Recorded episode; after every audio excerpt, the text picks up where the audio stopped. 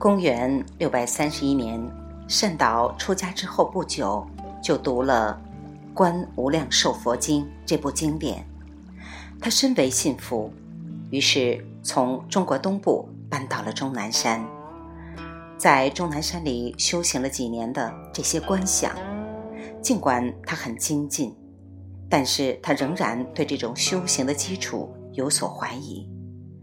公元六百四十一年，他向北行脚到了太原附近的玄中寺，去向道绰学习。谭鸾是玄中寺较早的一位住持，而道绰则是他的法嗣。那时候，道绰已经赢得了净土宗修行大师的称誉，他说服了善导。使他相信了持念阿弥陀佛圣号的重要性。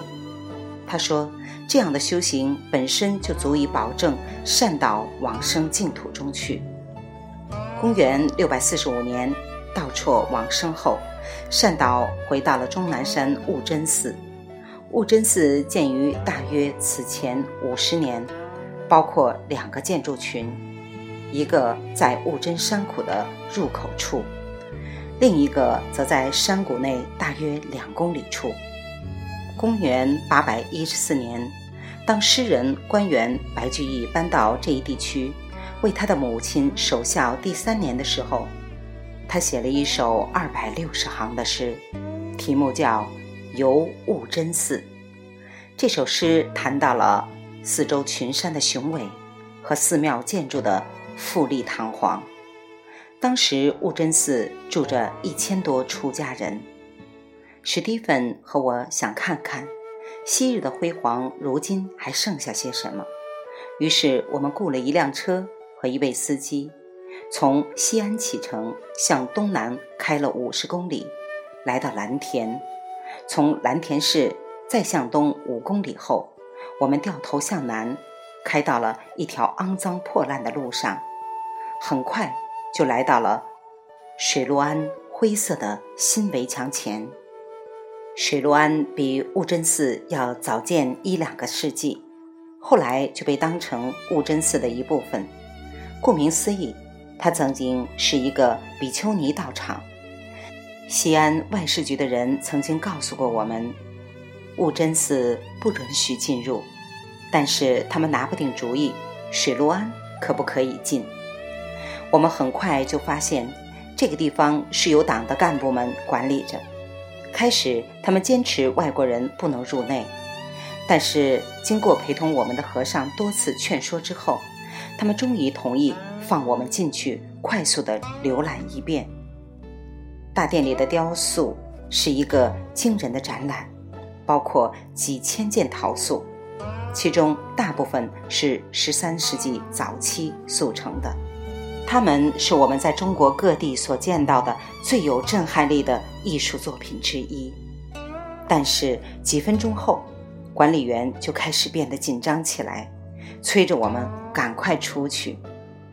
当史蒂芬收拾摄影器材的时候，我跟寺庙门口的两位老太太攀谈起来。他们正在卖灵芝，灵芝是一种真菌，生长在树。和山崖的阴面，道教中大多数人关于长生不老的仙方里面都有它。既然灵芝意味着长生不死，而长生不死意味着隐世，于是我就问那两个老太太，这一带有没有什么修行者、修道者？其中一位不假思索的就立即回答说，在王顺山方圆一天的路程之内。住着七十多位修道人。王顺山高两千三百米，过了这条山谷的终端，向东南一直绵延十公里。尽管他们的外貌显得很苍老，可是老太太们却说，他们一周要爬好几次王顺山和附近其他山峰，去采草药。我正要打听一下王顺山附近的隐士和路线的情况。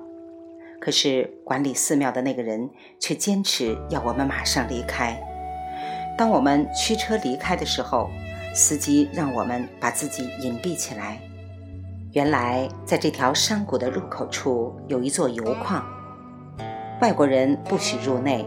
史蒂芬拍了几幅全景照，很显然，寺庙的管理人员以为他把油矿拍进去了。我们蹲下身去，进入蓝田以后才重新坐上来。对此，我们只好一笑了之。在古代，蓝田地区以产玉，也即是道教徒们追求长生不死的过程中所使用的一种矿物而著名。现在变成油了，两种不同的矿物。都能把人送上天堂。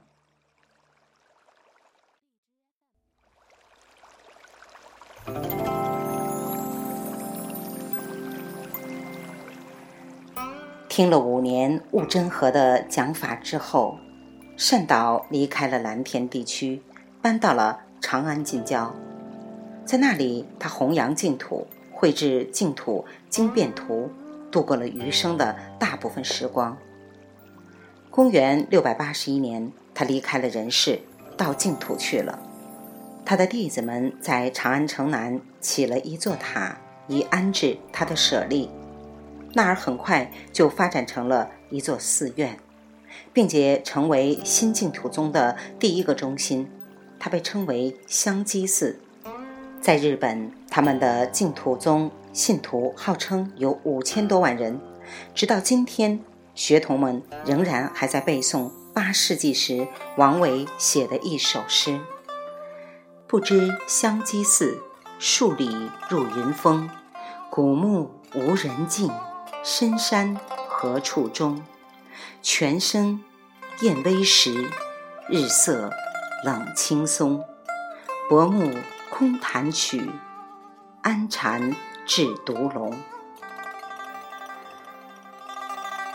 三月里，在史蒂芬和我从善岛过去的进修地被驱逐出去的六个月后，我孤身一人回到了西安，继续我的旅程。我从西安南行十七公里，穿过长安县城，经过两次警察检查，上去穿过神河园，经过贾里村，然后向西拐到一条岔路上。来到香积寺的土墙外，香积寺的周围现在是一片农田，在里面我遇到了香积寺六十八岁的住持旭洞，他领着我四处参观，并且谈到了香积寺近期的历史。一九六零年，当他初次来到这儿的时候，这儿只有一座大殿和三座舍利塔仍然屹立着。这三座舍利塔里面是善导和两位后期净土宗大师的舍利。那时候寺里只剩下一个老和尚，他们两个人就一起住在紧靠大殿的一间小茅屋里。一九六三年左右，寺里已经有了十九位和尚。后来二十世纪六十年代后期，红卫兵来了，把其中的一座舍利塔。砸成了瓦砾，并且强迫和尚们参加当地的生产小组。旭洞千方百计地保住了大殿和剩下的两座塔。尽管开头很艰难，但是旭洞现在几乎已经完成了修复工作，至少是初步的目标。一旦占着前院的初中搬到新址去，香积寺的庙基就将近两公顷了。或者说，相当于它过去大小的五分之一左右。和尚们在新房也已经开始动工了。尽管政府规定，在这个寺庙登记的人数不得超过十五人，但是在我到访的时候，仍然有将近三十位和尚住在那里。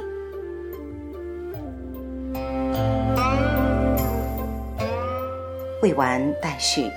来自清音耳语，子清分享，欢迎订阅收听。